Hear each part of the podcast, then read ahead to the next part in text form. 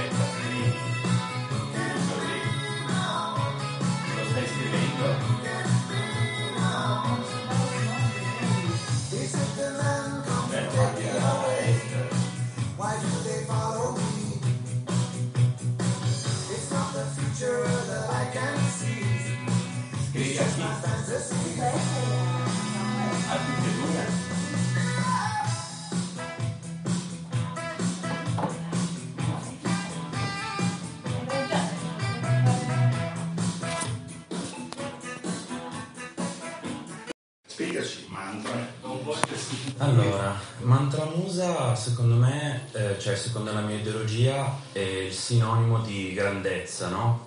Eh, perché eh, mantra, cioè è diviso in due. Mantra perché interiore, no? Una crescita certo. legata a un fattore di vedere sempre le cose in modo positivo all'interno della nostra quotidianità, eh, per, un, per, un futuro eh, nella mia carriera cioè un, un, futuro positivo, no? E invece Musa nasce da eh, Mansa Musa, che fu l'imperatore del Mali nel 1300 a.C.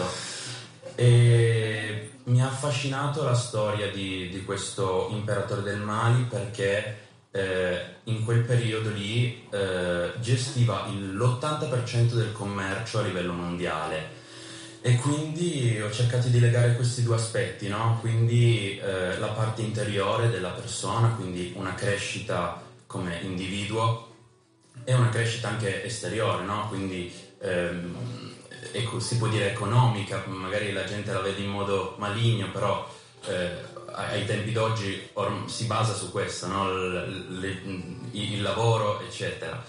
E, ehm, e, quindi di unire queste due cose, no? Il fattore eh, interiore, migliorarsi come persona, allo stesso tempo migliorarsi come eh, economicamente, eh, lavorativamente, eh, relaziona- con le relazioni eh, e così via. Quindi Bella la storia di, di quell'imperatore che deteneva eh sì, l'80% del commercio mondiale nel 1300. Eh, gestiva tutto, tutto, l'oro, cioè l'80% dell'oro a livello mondiale, il sale che era una... Un altro oro, oro. Sì, esatto, che senza quello non, non c'era niente, no? non esisteva il frigo come noi abbiamo adesso. Che poi tra l'altro il, il tuo nome d'arte, Mantra sì. Musa, suona anche bene, no? Come... Sì, sì, esatto, è, è una ripresa del nome sì. Ma, Mansa Musa, che è, tra l'altro una cosa che non ho detto, Mansa significava imperatore, quindi è un altro aspetto di grandezza, no? Certo. E quindi ho cercato di unire questi due termini. È bello vedere un ragazzo giovane come sei tu, che comunque già nella sua nel suo modo di fare arte o che si proietta già nel futuro in una maniera abbastanza decisa. No? A volte noi vediamo tanti ragazzi della tua età, giovani, tu sei un millennial, quindi sei molto giovane, che magari non sanno la strada che vogliono intraprendere, non sanno magari neanche dove vogliono andare, no? Invece tu sei uno che ha le idee chiare. Che... Allora, diciamo di sì, ho le idee chiare. Ehm però sono una persona che cambia molto, cioè ne, magari un giorno mi sveglio mh, mm, pensando una cosa, il giorno dopo... No, no, ma io questo non stavo dicendo che la tua vita dovrà poi andare tutta sì, in no. questa direzione di mantra musa, no? Però sì. il fatto che tu adesso ti ponga già nel nome di darti un obiettivo per il futuro, no? dove vuoi arrivare, di, migliorarsi proprio come persona. L'80% del mercato musicale italiano. no, beh, sì, quello sarebbe un buon Perché obiettivo. Prima ci siamo fatti un giro di là negli nel corridoio dove ci sono le foto di tutti gli ospiti famosi che sono stati qua in radio da noi, nel nostro gruppo, e comunque tu a un certo punto mi hai stupito perché hai detto un giorno mi piacerebbe essere anch'io lì, no? Sì, sì, sì. E noi stasera ti faremo le foto, le metteremo sul social, se vuoi ti facciamo anche una gigantografia te la piazziamo da qualche parte. Molto volentieri. È bello comunque, no, diceva adesso scherzi a parte. E, ehm, a me piace eh, cercare di scoprire quello che sono le persone no? e trovarmi di fronte a un ragazzo giovanissimo come sei tu e che abbia la voglia di mettersi in gioco anche in una maniera importante perché hai pubblicato questo brano, l'hai messo su tutte le piattaforme digitali, trovi anche il video su YouTube, cioè comunque è bello vedere che i ragazzi giovani abbiano questa voglia di crescere, no?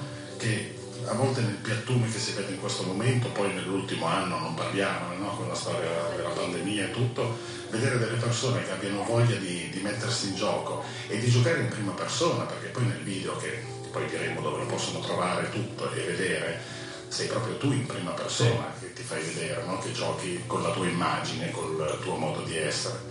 Tra l'altro c'hai le scarpe che dici anche nel...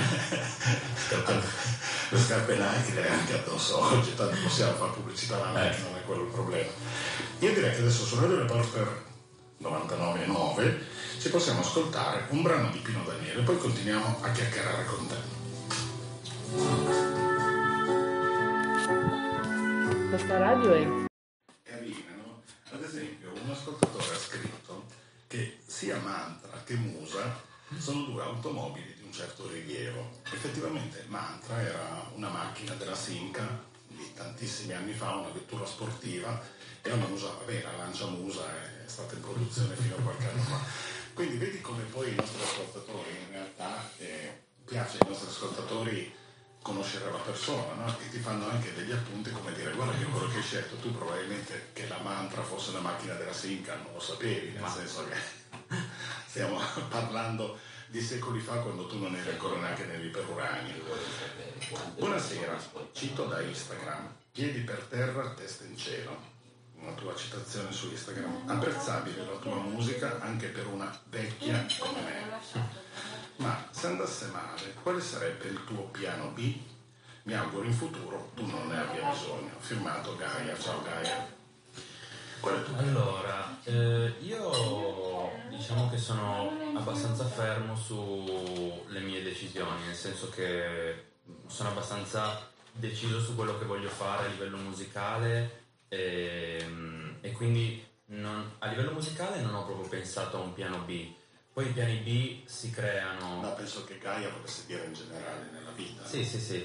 Ma ehm, Anche perché poi nella parte dopo della trasmissione parleremo anche di quelli che sono i tuoi hobby, le cose che fai Sì. nella vita normale.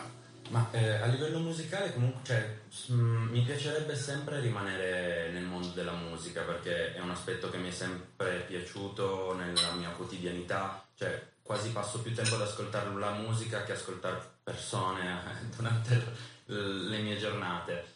E, mm, quindi vorrei molto rimanere nel mondo della musica. Poi ho la possibilità comunque, cioè potrei l- cominciare anche a studiare scienze motorie, che è un altro aspetto della mia vita che mi piace molto, però Vedi- Vediamo il tuo fisico bello palestrato.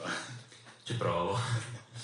E mi piace molto, ma passa in secondo piano, ovviamente. Quando hai una cosa mm, Sì. in mente, le altre cose mm, non dico che non ci pensi, ma passano molto in secondo piano. Quindi, però, ovviamente Quindi il piano B. sono all'inizio, quindi non, non voglio buttare i remi adesso. Carissi- carissima Gaia, carissima Dolce Streghetta, il piano B non c'è, nel senso che tu sei dritto per la tua strada e vuoi per forza di cose arrivare ad essere a fare musica. Sì, cioè il mio obiettivo nella vita è vivere della mia passione, quindi farò di tutto per... Cioè già eh, è, è un grande obiettivo essere qua questa sera dopo il mio primo singolo, non- cioè, adesso non, non voglio fare il presuntuoso, però non voglio immaginare magari tra 3-4 anni, se continuo così, le possibilità sono molte, e sono un ragazzo molto ambizioso. Vabbè, ricordati di noi piccoli di Radio Reporter, perché se un domani Sempre. sarai famoso, io te lo auguro e sicuramente avrai successo, sarai famoso, un giorno tornerai a trovarci qui nella prima radio, è la prima volta che tu stai in un'emittente radiofonica Eh sì. e quindi tornerai a trovarci e dirai sono partito da lì, no? E quando poi vedrai nel corridoio la tua foto grande, Grandezze naturali. poi mi fai anche un autografo, eh? Sì, sì. Assolutamente. E poi un'altra domanda che è arrivata sempre al 32749055549 ti chiedono da cosa prendi ispirazione per scrivere le tue canzoni? E sicuramente dagli eventi passati eh, è molto importante mm, eh, scrivere su quello perché è molto veritiero sicuramente, come può essere un pezzo legato a una relazione, a delle amicizie comunque ehm, o a degli, avvenim- a degli avvenimi- avvenimenti ehm, passati. Eh, poi nel mio genere ho la possibilità anche di scrivere pezzi un po' più leggeri, no? Un- magari un pezzo da, da discoteca, un pezzo da ascoltare in macchina, eh, quindi può essere anche una cosa naturale, no? Dico, ma oggi scrivo un pezzo, eh, Allora, vediamo cos'è. io ti do un consiglio, ne fai uno perché Gaia, la nostra ascoltatrice, scrive che lei in macchina si mette a cantare a squarciagola le canzoni che gli Ah. piacciono, per cui gliene facciamo una proprio apposta per lei, per Gaia, così si mette a cantare a squarciagola e la riconoscono anche da fuori, perché non solo il volume dell'autoradio, la sentono proprio da fuori che canta. Eh. E quindi i prossimi pezzi che farai? Allora, eh, allora Quali sono i programmi? Sicuramente nei prossimi mesi sentirete parlare di Mantramusa e, e, mm, in questo periodo di, di quarantena un po' per tutti ho avuto modo comunque di eh, stilare degli obiettivi nei- per i prossimi mesi, per i prossimi anni e anche scrivere molta musica. Adesso mm, non voglio esagerare, però ho scritto più o meno 40 canzoni eh, testo eh, e strumentale, poi saranno ovviamente da andare a registrare tutto. Però diciamo che mi sono messo in gioco in questi mesi. Lavori soldo. Sì, perché più che altro quando sei a casa non hai molto da fare, hai la testa che viaggia, quando ti piace far musica prendi penna, foglio e scrivi. E per forza. Non c'è alternativa in questo momento qua, penso che ci sia parecchio tempo. Forse è un vantaggio che abbiamo un po' più di creatività in questo momento, avendo molto più tempo libero. Eh sì, se vogliamo vedere il lato positivo legato alla mia mentalità, questa pandemia mi ha portato anche a una strada diversa che poteva essere prima, no? Certo. Quindi legato alla musica ho avuto il modo proprio di scrivere grazie un po' a questa, questa- questo modo di vivere, ormai che siamo tutti a casa a fare niente. Qui stiamo creando curiosità negli ascoltatori, dopo la facciamo ascoltare la tua canzone, te lo prometto. Adesso ci ascoltiamo un pezzo di Daido e poi un brevissimo stacco pubblicitario e poi torniamo a parlare insieme.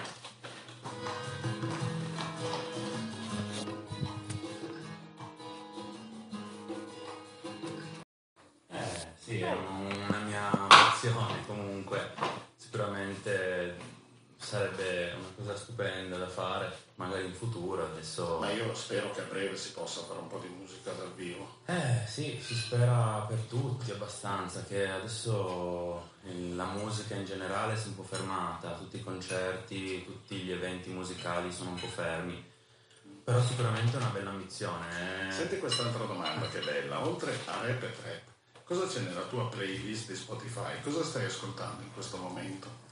Allora, io sono una persona che va molto um, aggiornata, nel senso che ci sono giorni che ascolto musica come può essere il rap, ci sono giorni che ascolto rock, ci sono giorni che mi giro, ascolto musica classica per dire, vado molto a situazione, a sentimento, un po' come, come mi viene, quindi non, ho un- non, non saprei de- mm, metter- deci- cioè dire un, un genere di musica che ascolto precisamente. Mi ritrovo molto nel genere rap trap, ma eh, come, ascolt- come ascoltatore mm, sono abbastanza aperto a tutti i generi. Va bene, visto che adesso ce la chiedono in continuazione, la mettiamo, giovane. Te la Va faccio, bene, va la bene. faccio ascoltare a tutti gli ascoltatori di Radio Reporter Torino.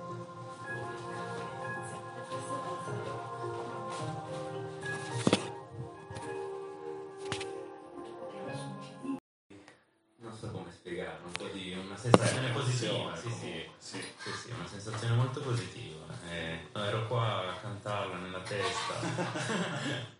Oh, vedevo ogni tanto che muovevi anche le labbra. sì, sì, sì, ero qua a cantare, tranquillo. nel- Invitiamo comunque gli ascoltatori ad andare a vedere su YouTube eh, questo video, perché il video è molto carino. Bella, la, la montagna dove l'hai girato? È vicino a Sestriere, è lì dietro, è zona rosa. No, vabbè.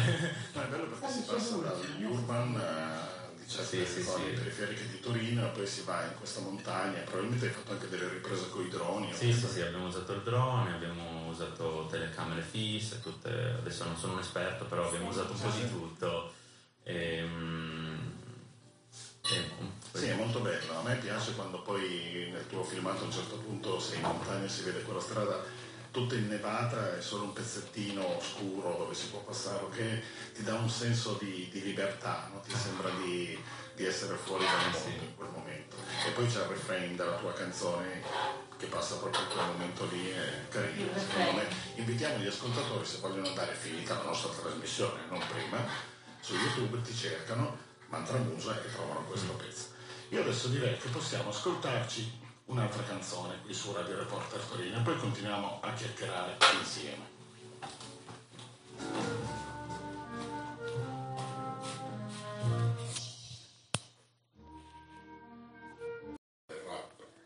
Sicuramente Mantramusa avrà pensato anche lui ai fit di Dido ed Animan. La mia domanda è, pensi che in futuro andremo sempre di più i singoli su Spotify e SoundCloud e si, abbass- e si abbandoneranno gli album fisici? Allora, secondo me gli album fisici sono già stati abbandonati un pochino, cioè nel senso ci sono sempre, ci sono sempre le vendite, ma ormai col digitale è cambiato totalmente il mercato musicale. Ormai con Spotify e tutte le piattaforme sta andando sempre di più l'ascolto eh, tramite le piattaforme, tant'è che ormai il disco d'oro, il disco di platino viene giudicato in base agli ascolti di Spotify sulle piattaforme. Quindi secondo me sì, cioè, gli ascolti saranno sempre di più in digitale, poi chissà, magari tra 5-10 anni nascerà una nuova piattaforma di ascolto musicale, si sposterà tutto su un'altra piattaforma o chissà come Ma cambierà il mercato. secondo te questa è una curiosità mia personale, nel senso vale di più la pena puntare su dei single o puntare su un lavoro perché sulle piattaforme tipo Spotify puoi mettere anche un album intero, non solo un brano. È come se ci fosse un po' di consumismo di un brano e basta, no? piuttosto che andare su, vediamo tutte queste collaborazioni che vengono fatte tra diversi cantanti che poi riguardano un solo brano che di solito è di successo e magari si tralascia quello che era tutto un lavoro artistico che poteva comprendere un brano, no? cioè un, un- un album. Sì. Se tu dovessi uscire con un disco, adesso sei uscito con un singolo, se un domani dovessi fare un, un disco completo, 10 brani, 12 brani, Sì.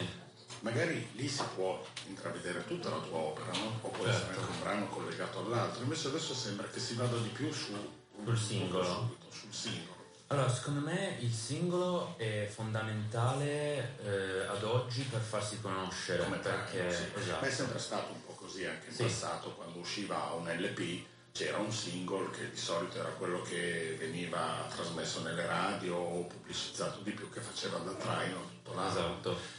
Però io lo dicevo proprio come modo diverso di lavorare, no? immaginare un'opera di 6 brani, 8 brani, 10 brani, oppure immaginare concentrarsi su un solo C'era già Martini. Oh, Ma eh, è fondamentale sicuramente fare eh, un disco, comporre un, comporre un disco, 2009.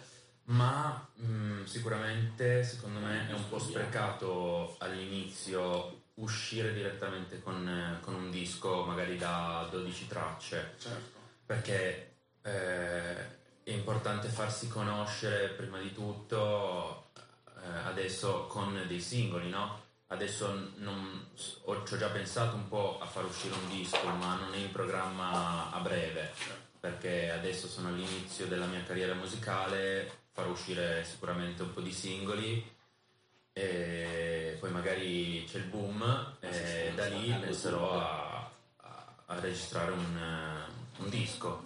È una bellissima risposta, è proprio quello che probabilmente gli ascoltatori volevano sentire, no? Nel senso che tu farai uscire una serie di brani singoli Esatto. che sono fini a se stessi, dopodiché si può arrivare magari a una raccolta di brani, no? Esattamente. Oppure comunque a una serie di brani che in qualche modo sono concatenati l'un con l'altro. Sì, Questo è quello che sta andando il mercato in questo momento, secondo me sì, rispetto a un po' di anni fa in cui magari c'era un'opera no? che era completa di tanti brani, di tante cose, adesso si punta molto al tutto e subito. Ma d'altronde sono anche un po' queste piattaforme digitali che fanno questo. È differente se una volta prendevi un CD fisico, lo mettevi nell'autoradio della macchina o lo mettevi a casa, ti ascoltavi tutto il CD. Sì. Adesso invece con queste piattaforme digitali è molto facile saltare da un genere all'altro, da un artista all'altro, da un brano all'altro. Lo vediamo con le compilation che ti propone tutte le mattine Spotify, ti com- propone una compilation della tua esatto, musica sì. Ormai ci sono le playlist predefinite, Certo. un genere. Se un giorno magari sei di buon umore c'è la playlist eh, caffè espresso. Certo, tutte le mattine ne hai una diversa Sì, sì, sì. e poi scegliere. Ti chiedono anche, c'è qualche rapper, trapper della scena italiana che stimi particolarmente? Allora, ce ne sono tanti, eh, ci sono i fondatori ormai del rap italiano, come può essere Gue Pechegno, eh, Marrakesh, Fabri Fibra, poi negli ultimi tempi ne sono nati sempre di più, mm, si vede anche Sfere Basta, ormai lo conosciamo tutti, è diciamo, si può dire il fondatore della trap italiana, che sicuramente lo prendo un po' come punto di riferimento perché in Italia è il personaggio che è emerso di più nel genere trap, rap. Ehm, però ormai ce ne sono talmente tanti che non potrei dirli tutti. E sicuramente ne ascolto molti e, e Quindi la tua compilation della giornata è fatta di tanti. Eh sì, cioè io non, come ho detto prima, non mi distinguo in un solo artista, non, non mi distinguo in un... cioè sì, musicalmente cantando, sì, nel genere rap trap un po' più melodico. Ma come ascoltatore eh, dipende molto da momenti a momenti. Poi ovviamente ci sono tutte le, le micro generi all'interno del rap, trap. Assolutamente sì ma sono molto libero, come cioè una playlist, ascolto un pezzo un giorno, ci metto, mm, lo aggiungo alla mia playlist perché mi piace come suona. Poi... Molta gente considera il rap, il trap come una cosa standard. In realtà non è standard, all'interno ci sono anche diverse interpretazioni del rap e del trap. Come tu dici, magari tu lo fai in una maniera un po' più melodica, sì, ci sono altri che lo fanno in una maniera più rock, ci sono altri che lo fanno in una maniera più dura, quindi non è sempre uguale quello che tu ascolti, anche se all'apparenza sembra tutto uguale, cioè chi non va un po' in profondità nel suono, non va in profondità nei testi, sembra sempre tutto uguale. Sì, poi è, è giusto specificare questa cosa qua perché molto spesso una persona viene identificata in un genere musicale e poi il pubblico si aspetta una determinata cosa da quell'artista lì, ma è giusto def- identificarlo come artista eh, rap, certo, ma che può avere anche dei cambiamenti. Ormai ogni microgenere di musica ha un nome, però se un artista magari un giorno gli gira di fare un genere di musica magari un po' diverso da, da quello che è, come, come può essere eh, un cantante rap, decide un giorno di fare un pezzo reggaeton, eh, lo può fare benissimo perché comunque nelle sue corde eh, ha la possibilità di variare, eccetera. Quindi è giusto che sia così. È bello variare ogni tanto. Adesso noi ci ascoltiamo Alanis Morissette.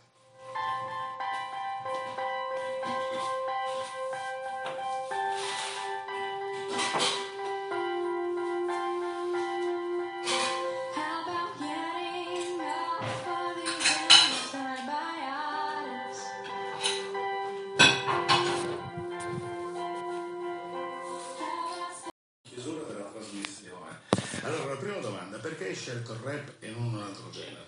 Veloce le risposte. Perché il genere che, in cui mi ritrovo di più è in cui riesco a esprimermi nel modo migliore. Quindi questo. Cosa vuoi comunicare con la tua musica a chi e a chi si vuole rivolgere questa musica? Ma eh, si vuole rivolgere alle persone che magari sono un po' in stallo no? nella propria vita, cercare di emergere all'interno della, della loro vita poi sicuramente, come ho detto prima, dei pezzi un po' più leggeri, no? quindi alle persone che hanno voglia di leggerezza, alle persone che hanno voglia di ballare, alle persone che hanno voglia di ascoltare musica piacevole, no? ovviamente secondo i propri generi, se gli piace il mio genere bene, se no ascolta un altro tipo di musica. Cosa hai provato la prima volta che hai ascoltato un tuo pezzo? È stato... allora, Partendo dal fatto che questo qua non è stato il mio primo pezzo perché ho avuto un'altra esperienza qualche anno fa dove sono andato a registrare con un mio amico, ho fatto un altro singolo che poi ho lasciato un po' perdere. Eh, ma è stato proprio questo il fatto che ho deciso di riprendere in mano questo genere di musica perché avevo già fatto un'esperienza eh, di questo genere, quindi con l'autotune, con i vari eh, distorsori musicali Um, e, um, Quindi la prima volta che hai ascoltato un tuo pezzo, cosa hai provato? Ah sì, scusa. eh, sì, perché sei partito, sei, sì, andato, eh, so, sei andato troppo in là. Eh sì, ho aperto troppo il discorso. E cosa ho provato? Ho provato un, um, una cosa piacevole, nel senso è una bella soddisfazione. È una bella soddisfazione perché ero in studio lì e ti dà quell'energia che una cosa deve darti, no? Eh, ho capito proprio che è il genere che voglio fare attraverso questa cosa qua. Ero in studio con i miei amici, con eh, il mio gruppo e ero lì, eh, vivo, no? Cioè, senti quelle- quell'energia che ti trasmette una cosa, per qualcuno può essere uno sport, per qualcuno il proprio lavoro. Per me tutte le sere essere qua alla radio. Eh, ehm, e per me era proprio questo, no? essere in studio, registrare, sentire la mia voce eh, registrata che per Peraltro, peraltro hai una bellissima voce, io Grazie mille. cuffia viene molto bene. Ehm, è proprio sentire la mia voce registrata, sentire il cambiamento della voce con i distorsori e tutto. Adesso ti faccio un'altra domanda che è molto impegnativa. Chi è che cura la tua immagine? Questa Allora, è arrivata eh, attraverso i social. No, la tua immagine è proprio la tua personale di Mantra Musa, chi è che la cura? Eh, allora, beh, ovviamente in primis io stesso, quindi ehm, poi ovviamente mi affido molto un po' alle cose che capitano, no? Un po' al- al- alle giornate, un po'... eh, poi sono un... posso definirmi un lettore ehm, di genere eh, legato alla crescita personale, come dice un po' il mio nome, Ehm, cerco sempre di migliorarmi e quindi la mia immagine rispecchia un po' quello che vado a leggere, un po' le persone che conosco, cerco sempre di avere influenze positive all'interno della mia giornata, no? tra i miei amici, la mia famiglia, eh, eccetera, e le persone che seguo anche attraverso i social, perché quello anche ormai è fondamentale. Assolutamente sì. Ascolta, purtroppo noi siamo arrivati alla fine della nostra trasmissione, vedo già chi farà la trasmissione dopo di noi che comincia a scalpitare, farci segno di tagliare. Continuerei a parlare ancora un sacco con te, abbiamo ancora un sacco di domande, chiedo scusa agli ascoltatori se non siamo riusciti a farle. Quando diventerai famoso a breve, tornerai una volta e ricordati che abbiamo un sacco di domande da farti ancora. Sì. Ricor- ricordaci solo più dove ti possono contattare, cioè chi ti vuole cercare dove ti trova sui social, qual è il tuo vero nome, co- Ok. cosa vuoi dire? Allora, beh, il mio vero nome è Simon Chionetti, in arte Mantramusa, come avete sentito. Eh, potete trovarmi su Instagram eh, con il nome Mantramusa, su YouTube, col canale YouTube e eh, su Spotify, che è la piattaforma diciamo principale eh, a livello musicale. Quindi se noi su Spotify digitiamo... Ovviamente su, altre, su tutte le altre piattaforme musicali. Viene, viene fuori il tuo brano, quello Sì. che abbiamo ascoltato. Giovane ragazzo. Giovane ragazzo con le Nike. Con le Nike. È stato un vero piacere averti qua con noi Grazie a voi. sera. Io eh, è la prima volta che nella nostra trasmissione siamo alla 33esima, 34esima puntata, è la prima volta che ospitiamo un giovane artista. E per me è stato veramente un piacere averti qua con noi. Ci siamo bevuti un buon bicchiere di vino, abbiamo fatto due Un di un chiacchiere bicchiere. un po' più di un bicchiere, vabbè, questo non dobbiamo dirlo. Comunque è stata una chiacchiera da amici, no? Sì. E a me piace questo aspetto qua delle persone. Ti ringrazio di essere stato con noi, te.